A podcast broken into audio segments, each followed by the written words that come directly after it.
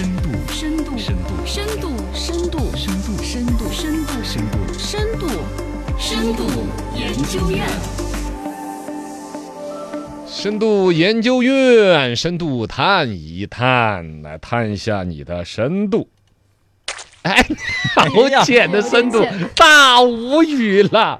一个公司要求员工下班发手机电量消耗截图啊啊，就是防止你摸鱼嘛。武汉的一家公司搞出来的一个奇葩的点子，而且不是简单的说看你剩余电量，你说嘿，我中间充点电，那不假装一天都没玩手机吗？对啊可以吗不看你的电量分布图，哦，微信上用了百分之多少？我的微天，博用了百分之多少？我的是吧天呐！？哎，这怎么还有一个陌陌？嚯，占到百分之八十的电量。哦，我智联上面你还看那么久啊？啊啊，对呀，对呀，对呀，对呀，对呀，这都是越说 问题就越哦我的大。嗯妈呀，这个公司的领导发布了公告群里边，要求员工下班之前把手机电量消耗截图呃发出来进行一个检查，来看看遇到这种事情你们怎么办？探一探你的深度 嘞，哎，有点深度。浅浅一下。为什么会发生这种事情？公司自己内部有人出来解释说，公司之前也没有搞这个措施，嗯好像最近公司又玩不下去了。哦，收益不好，才开始这样管理。一方面，可老板心态也不好，是不舒服，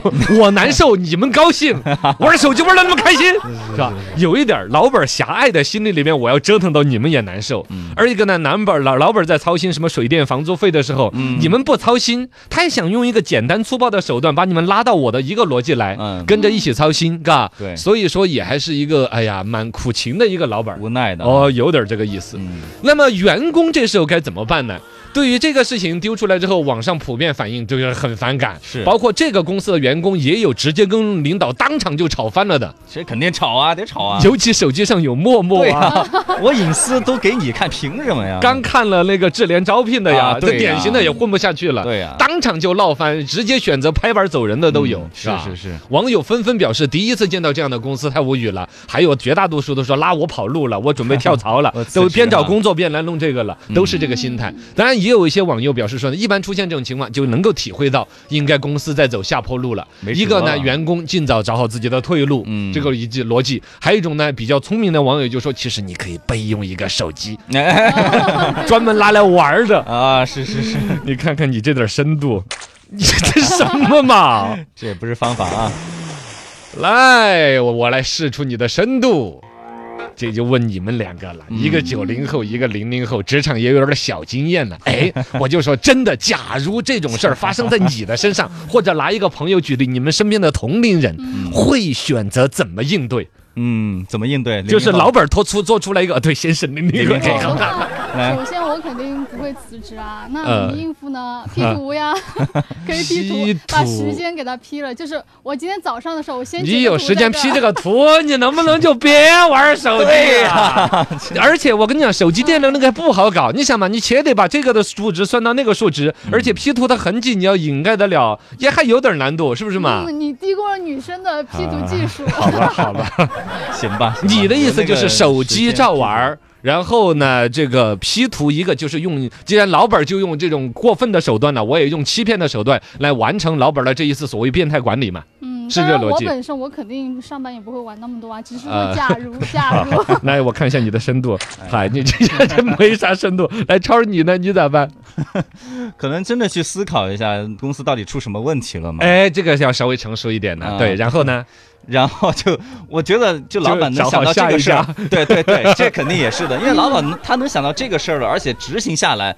我就觉得，嗯可能他的执这个老板的思考啊，就包括那些都不太明智了。呃，老跟着老本的脑袋已经有点不灵光了。啊哦对对，，就跟着一路再走下去的话，可能对我来也是个浪费时 间。有点往火坑里带了。所以我呃就干对对脆就算来，我了。看一下你的深度。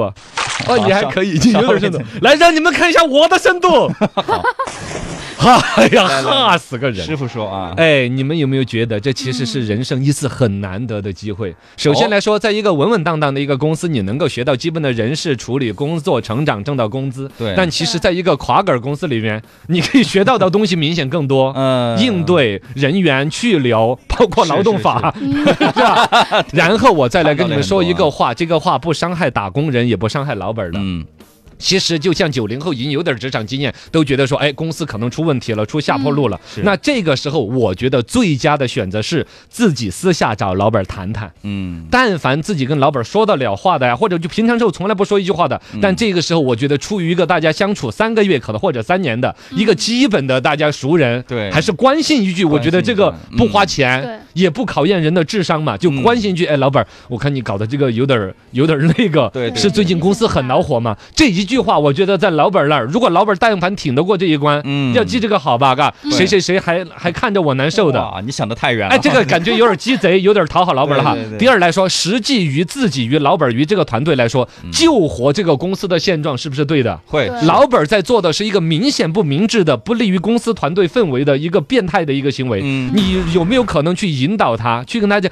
开心开诚布公地谈一谈，就说这个做法倒确实看很有新闻相哦。嗯那然后你是不是遇到了什么可以跟我说吗？我们团队可以来共度时间的有什么东西吗？嗯如果在这个时候你能够真正的走到老板的内心去，他把他的困难说出来了，哦你有可能真的从基层转成中层，从一个普通员工变成一个战略伙伴，嗯从一个本身只是一个朝九晚五就是望着天的一个普通的一个九零后零零后的职场新人，变成一些一下有可能真的可以接触的公司的比较中层高层的。嗯公司生存至关重要是什么？最近我们最恼火是什么问题？解决渠道有哪些？这是一次进步的机会哟、嗯而且如果真的因此而把整个公司扭亏为盈，你在团队面前，你的成长的机会和空间，哎呦喂，是不是啊？格局对对对格是一局，个思嗯路哎，啊厉害学到了吧？啊，是有是是，深度，哎还是你们想的多啊。对。